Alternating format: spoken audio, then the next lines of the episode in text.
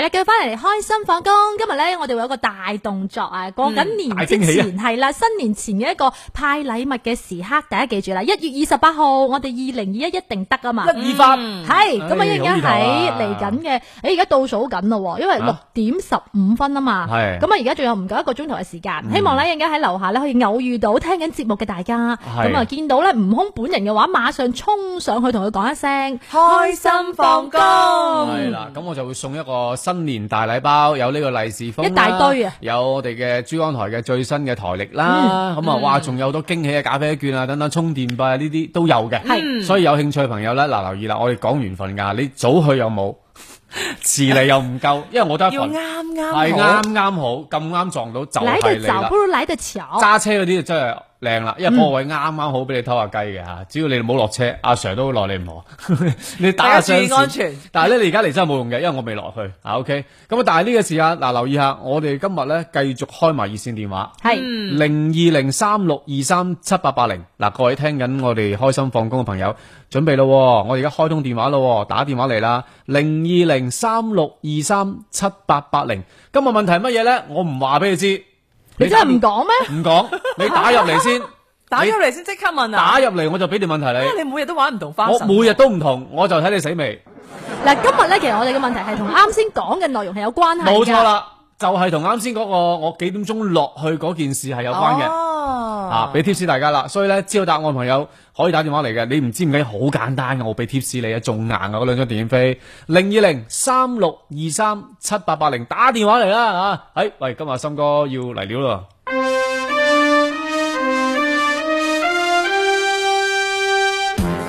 今日咧上線我哋誒節目嘅呢位嘉賓呢，就係跨境電商從業人員啦，Blues 森哥。咁其實呢，佢除咗做跨境電商之外呢，亦都有做過通訊行業啦。哇！喺呢一個通訊行業嘅從業經歷當中啦，佢當年喺誒、呃非洲啊嚇喀麥隆嘅時候呢，有一段誒、呃即係搭車嘅經歷呢，都幾驚險同埋幾尷尬嘅喎。係啊係啊，因為咧誒、我我 base 喺個城市咧叫杜瓦拉，杜瓦拉咧係一個即係喀麥隆最大嘅經濟城市。嗯，咁、當地嘅中國人就叫佢做誒喀麥隆嘅上海。哦。啊，其實都係一個好少嘅城市，對比中國嚟講啊。嗯，咁咧當地嘅交通咧就冇巴士嘅，哦，冇巴士嘅冇，巴士嘅。咁你出行咧，除咗靠兩隻腳咧，就係要靠坐當地啲所謂嘅的士啦。哦咁所謂嘅的士咧，點解所謂咧？誒，因為佢冇個燈噶嘛。佢又唔係真係哦叫即係佢唔係的真係叫的唔係真士，係但係佢都係的士啲誒小私轎家車車嚟嚟嘅私嘅。家車但可以揚手即停係啊嘅，係咁啦你冇睇話即係誒當地啲的士誒、呃即係當地經濟咁差啦，佢啲的士咧都誒幾、可以嘅，即係基本上咧，我睇過成個堪隆咧都冇二手車嘅。哦係啊，佢哋都全部都係三手、四手、五手車嘅。你係一個 get 嚟喎 呢係啊，咁咧佢啲個擋風玻璃咧，我未發現，我坐咗幾個月啦，未發現有一個擋風玻璃係完整嘅，全部都裂開嘅，即係佢都係，哦，佢可能係貼咗啲蜘蛛俠嗰啲誒膜哦啊啲效果啲膜啊，個，好個性嘅嘢嚟嘅，係係哦啊啊係啊，咁都誒，仲有呢，佢啲門把手咧，佢用車門咧，除咗個把手位係可以掂之外，其他地方都係爛晒嘅，哦，哇，咁都真係幾好危險好㗎大喎。自嗰然日都都坐到嘅，起碼佢誒個城市唔係好大啦，咁咧佢坐住部車又平啦，係誒都係佢大概人民幣兩蚊一轉啦，哦一轉一係轉即指係佢個城市咧一個即係一個大概一個圓形咁行係啦，咁佢哋即係無論你去到邊度都係兩啊你蚊。邊個地方上車同邊個地方落車都係兩蚊，咁但佢有個規矩喎，咁規矩就係話只要部車上嘅乘客冇不足四個，少於等於四個，你都可以讓手，佢部車就會停，個司機就會停，咁哦，咧就可以隨便上乘客，即係有啲似我哋而家嘅拼車拼拼車啊，哦嗯但係佢嘅誒即係收費都係一樣咁一嘅，樣嘅，你無論人均都係遠近兩蚊㗎啦。兩蚊，而且係你已經上咗車嘅朋友咧，你係冇得揀之後有冇人上嚟嘅。係啦係即啦係比啊如話我唔想有人再幫我拼啦，但係都依然有人讓手就要停啦。嗯係啦，一定要停嘅，呢個規矩嚟嘅。嗯，係呢邊箱咧留意下，誒、有 friend 就誒誒、呃提醒我，佢就話：喂，你啲今日誒問題又唔講出嚟，我哋唔敢打嚟噶咁樣。唉、o k 唉，怕死呢班友仔，真係好屎啊！其 你實講我講啦，條問題出嚟啦，嗱，誒、今日條問題係咁樣樣嘅，誒、一陣間我係幾點鐘會落到去我哋嘅樓下去派呢份獎品呢？嗯，咁啊有兩個選項俾大家、a 嗯六點十五分，B 六點十分。嗯咁啊，知道答案都好明顯啦都好明顯啦，係係咪？啦大佬都係送啊，兩張電影飛，OK，喺我哋廣州北京路呢邊睇電影，免費請你睇嘅。知道答案嘅朋友，快打電話嚟啦，零二零三六二三七八八零。我重複一次嘅問題啊，啊，不如你重複啦，我講 到都口水乾埋，因為你激動啊嘛。係嗱我好講好緊緊張啊，而家講緊咧，今日咧開心放工會派大禮嘅，咁係一陣間咧喺。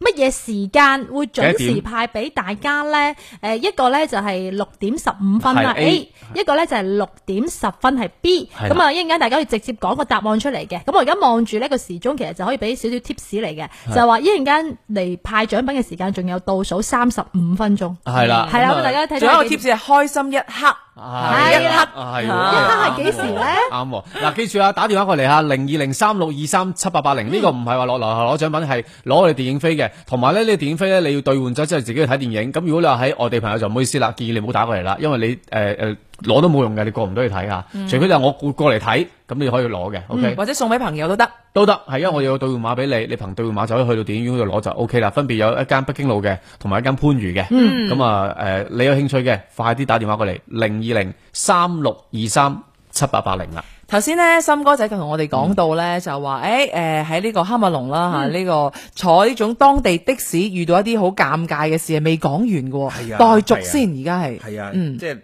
好平啦，但係咧佢就有一個規矩就係隨便，即係只要未滿人都可以上。嗯，咁你當上一個人，佢如果有一次咧，我試過上嚟個咩人咧？哦，佢個比較豐滿嘅當地啲女士，嗯即係你知非洲啲女士都嚇。佢個啲身身材材啊都好啦，啊啲哈噸位啊，啲臀部佢佢一揼落嚟嘅時候咧嗯，基本上一個人咧佢可以霸兩個人兩個人半兩個半人位嘅啊。豪華團嚟豪喎，華團係豪華團，我哋咁你撞撞啱啲豪華團嘅時候，你就要縮啦，啊，咁你就變咗縮啦夾心 餅啊啦。係啦，縮啦，縮乜嘢啊？縮誒往中間，縮骨縮骨喂，講清楚，森哥，大家男人係唔好隨便講縮啊。特別咧，你係坐喺中間位嘅時候，就更加要縮啦。係嗯左邊一個左右係就 Joso Yoso 呢 個，啊個畫面試過唔止一次啊，頂唔順我唔止一次仲添，要咧，佢哋啲身上都散散發住啲好好正啊嘅味道，好濃係嘅啦，香水味，好標誌性嘅味道啊啊。有係啊時候真係你好彩咧，個車程都唔係太遠，因為個城市比較細，咁咧都，但係你有時冇辦法㗎，真係要被逼。揾時可唔可以間啊揀坐車頭副駕位呢？誒，經常都有人坐㗎啦，即係要先到先得嘅係啊嗰啲位置係。啊誒，其實我突然間諗咧，可唔可以咁啊？嗱，你話係兩蚊就可以啊嘛，四個人係誒滿員啊嘛。嗯咁如果你上咗車之後，如果你唔想遇到呢啲咁尷尬嘅事，我一次過俾佢八蚊，咁係咪就可以包咗部車去？所以嗱，呢其啲理論上係嘅，咁樣但係咧真誒，但係唔科學哦當地係啊寫講法文嘅，啊係我我法文唔得。第一個，就算我法文得，啊，佢嗰個人未必應承。係咯，應該唔會咁樣做。可唔可以有？即係我問請教哦下，可唔可以咁有個方法操咧，作可以叫四誒三個朋友同你一一齊坐。嗯哦咁你有叫得朋友先得喎。都好難揾啊。同埋要咁啱嗰部車係吉嘅，係咯，真係好難所以我咪話可唔可以包車咯？其實我覺啊得佢賺嘅錢冇少到噶嘛，係係咯。但嗯係即係咁頻繁嘅使用過程當中，如果次次包車咧，可能又唔係咁划划算嘅，係啊啦。都冇所謂，但係真係好難做到咯，因為溝通好難溝通嘅。誒，嗯除咗的士之外，當地有冇其他公共交通工具啊？誒有摩托車咯，哦都有摩托車嘅。嗯，咁但係摩托車就你比較難打到，而且危險啲啦。我哋覺得比較危險。肯定啦，肯定啦。嗯係啦，嗯好啦咁其實仲有趣事嘅，不過咧呢個時候可以繼續咧入場進啦入我哋呢個開心課堂先。嗱，繼續打電話過嚟先啊，零二零三六二三七八零啊，喂，我哋今日開通熱線嘅，咁啊，誒、哎有電話係咪？有電話可以入噶啦，其實啊，咁我哋咧就誒、今日問呢條問題嘅，答啱就可以送兩張電影飛俾你噶，咁希望咧幸運兒會係你打電話嚟啦，零二零三六二三七八八零，好，三哥交俾你啊，手快有手慢冇啊，係啦。嗯，跟住嚟我哋嘅題目係嗯嗱，今日講到啦，咁啊，阿琳琳咧喺開車入邊咧見到有注意兒童標誌喎，咁見到呢個 logo 嘅時候，應該要點做呢 a 加速行駛，B 繞道行駛，C 謹慎選擇行駛車誒行駛嘅速度，D 保持正常車速行駛。森哥，誒都比較容易啊，算 C 啊。哎呀，好容易啊！諗都唔諗就算先係嘛，好嘅，你估啱啦！你估啱啦！你估啱啦！好啦係啊係啊森哥呢邊箱咧有位嘅朋友咧就有咗電話嘅，我聽聽佢電話先啊嗯，喂，你好，你好，悟空。點？哎呀，叻仔喎點知 Hello，係你好嘛點知兩個邊個？係啊，一個係胡丹，一個係陳林。嗱，你俾先，先第一個你好先。你好，啊呢個邊個？呢个系死啊啦！陈立，好，跟住再下一個。最後一個你好，你好胡丹，都係陳林嚟嘅嗰個。好無聊啊！呢、個節目真係 點啊！你三個，喂咁樣嘅，喂喂，靚仔，我我點稱呼你啊？嗯點稱呼你？阿涛啊，阿涛啊，涛哥你好，涛哥嗱咁啊，诶、我我今日咧就落去樓下派獎品啊，咁啊，唉、真係做翻十幾年前嘅事啊，诶、诶。呢個時候咧，我問你一條好簡單問題嘅啫，嗯啊，有阿陳林，啊，有阿胡丹問你，好。呢個題目咧就係咁嘅，應我哋今應嗯住胡丹把日聲咧係啦，今日係我哋呢把聲係咁樣講嘅吓好。煩咁啊咧就喺稍後嘅幾點鐘，悟空呢係會落到去人民北路六百八十六號嘅燈位等大家，然後送呢份開心大禮包呢兩個選項 A 六點十五分，B 六點十分。有啲难度，嗯我谂谂先，你，諗諗，吓啊你嘅答好明顯喎案其實三個答案嗱冇冇冇 tips 系 A 啊，系 A 啊， A A 係係咪？六點十分係咪？唔係 A 係六點十五分。六點十五分，五十五分，你確定啊嘛？我确定，哎呀，真係恭喜你啊！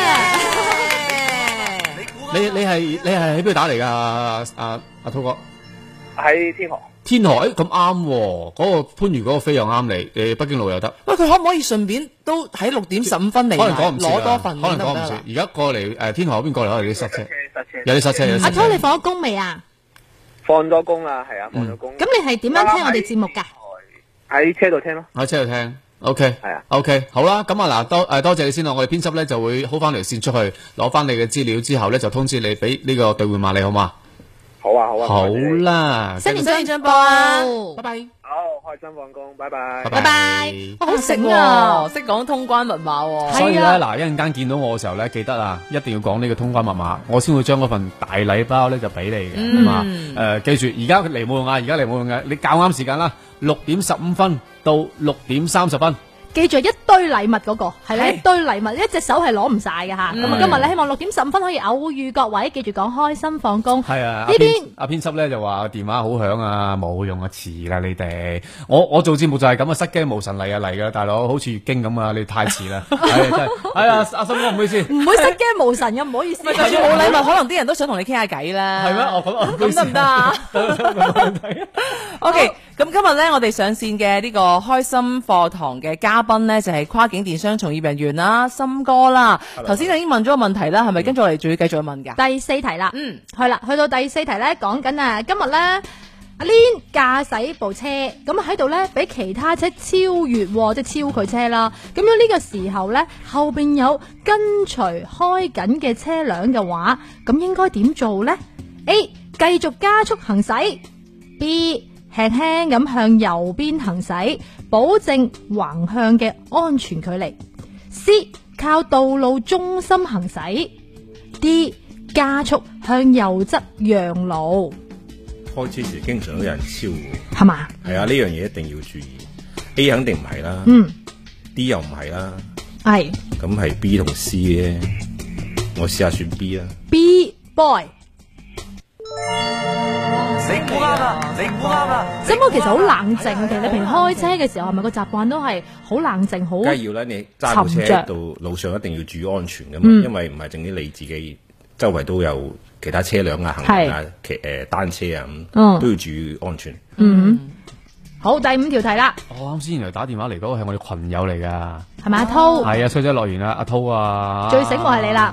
阿涛啊，多謝你放水讓我嚟講呢啲嘅。我同你講，好彩快啲接你嚟咋，我哋啱先電話出去爆晒啦，你冇機會嘅，本來爭啲就，但唔緊要，因為你入咗我哋開心放工衰仔樂園群，哎點樣可以睇你入嘅群啊？冇噶啦，已經滿心情好好突然間俾你入啦，好難講啊呢啲啊，真係，哦哎呀，我唔該你今日唔好咁輕佻啊！雖然一陣間六點十五分咧，好多人會偶遇你吓，但係你做咩人哋咧，即係實在覺得你太輕佻啊，偶遇你嘅同時咧就係啊 抽 你啊！係 啊，操你你支 持。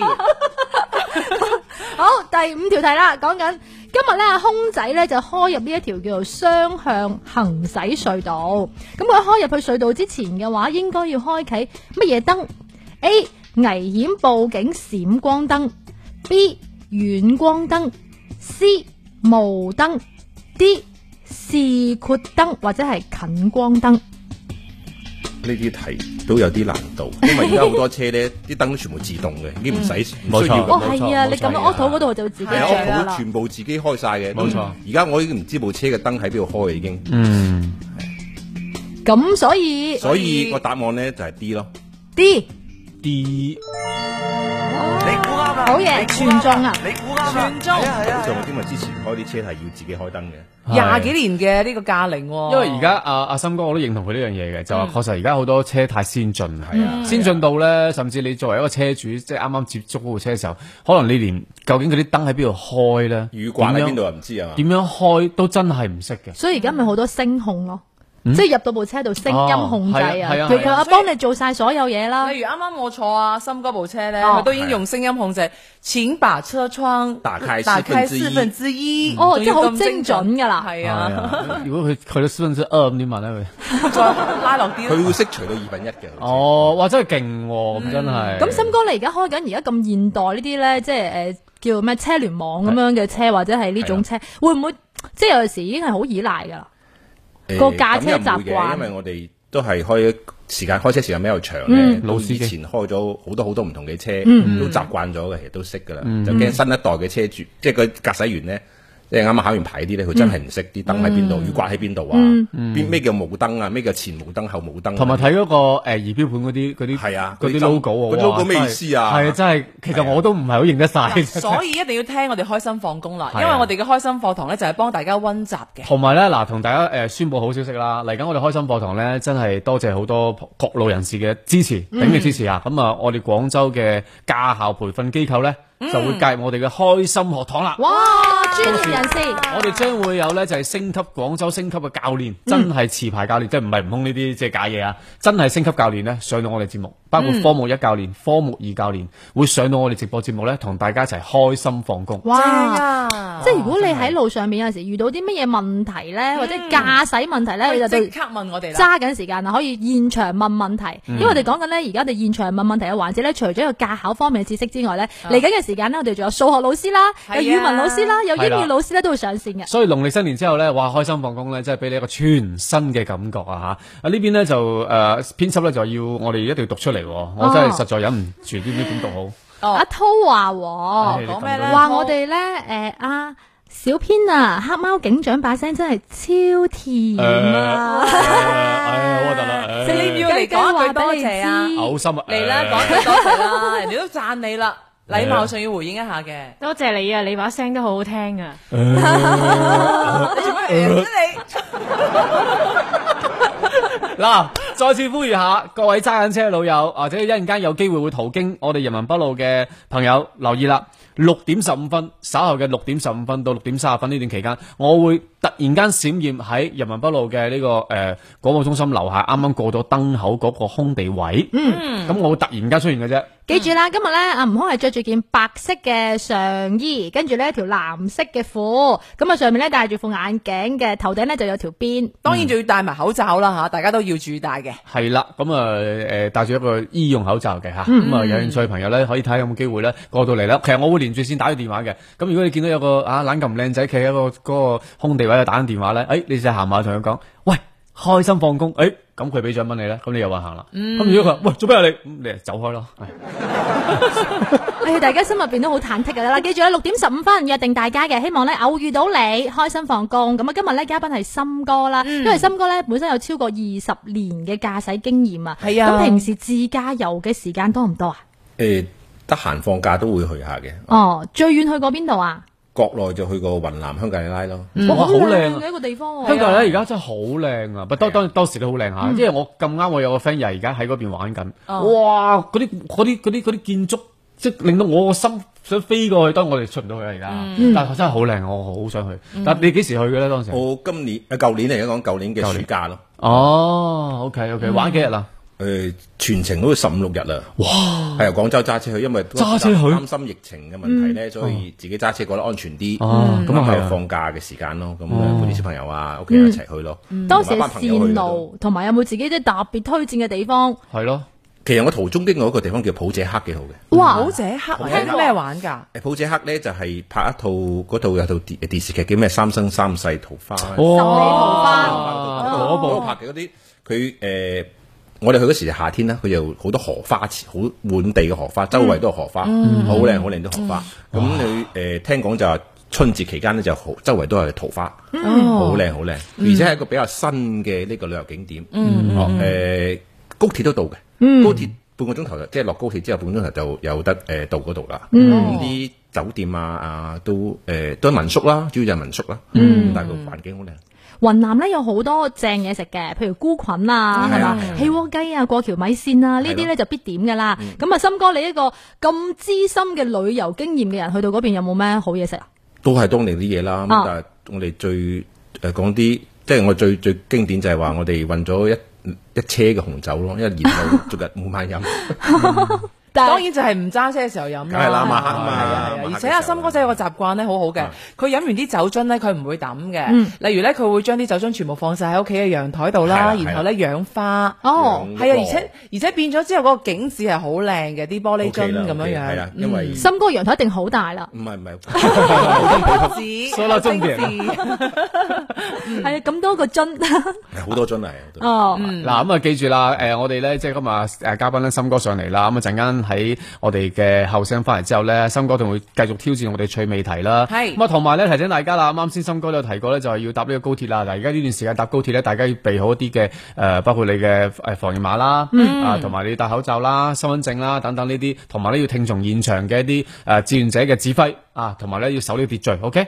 嗯，好嘅，咁啊，同樣咧，今日大家繼續去通過就係粵聽 A P P 嘅首頁當中咧，輸入開心放工四個字嚟咧收聽到現場嘅節目嘅。咁如果你都想參與嘅咧，亦都可以喺下邊咧留低你嘅文字俾我哋。其實三位啊，今日咧講到話，誒過年之前咧，大家會準備好多年貨啦，譬如話咧會買好多靚嘅水果，係咪？即係都中意買水果擺喺屋企嘅。係咁啊，最近咧講到啦，即係關於呢一啲冷鏈嘅食品啊，大家買到翻屋企要點樣樣消毒咧？咁嗯其實森哥有冇呢方面嘅經驗啊？即係譬如話一啲進口嘅水果嘅話，嗯誒買到翻屋企，你有冇一啲指定嘅動作會點做咧？我啲酒精噴一噴先咯，噴一噴包裝係啊，噴包裝外包裝哦。包裝係啊係啦，然後再拆開去洗乾淨呵。嗱，好似最近呢，關於誒呃車厘子等等嘅呢啲進口嘅水果啊，嗯有啲乜嘢嘅清洗方法呢？嗱，相關嘅誒疾控中心就建議大家啦，可以咧將水果咧浸十到二十分鐘以上，咁然後咧就用一啲嘅水果嘅清潔劑，嗯，再進行清洗。咁喺清洗完畢之後咧，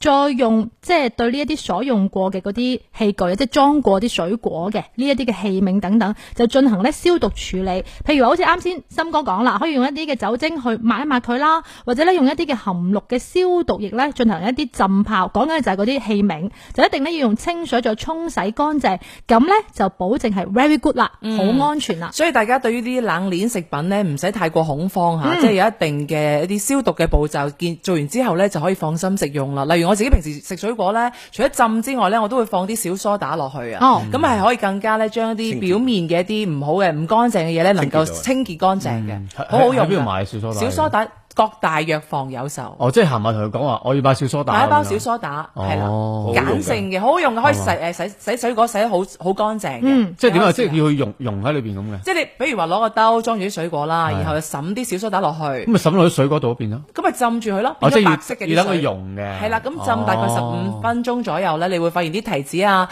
嗰個皮會特別令，即係會冇咁令嘅，啊應該咁講。哦即係啲水蘋果咪好打晒蠟咁哦哦哦嘅，你就需要用小梳打去溶解佢啦。 O K，好啊，你都科普到我，等我翻買啲小梳打先吓。嗯係好啦，咁我哋去講個後聲啦，翻嚟之後咧，有我哋下半場嘅開心放工，冇人可以陣間見你衰鬼。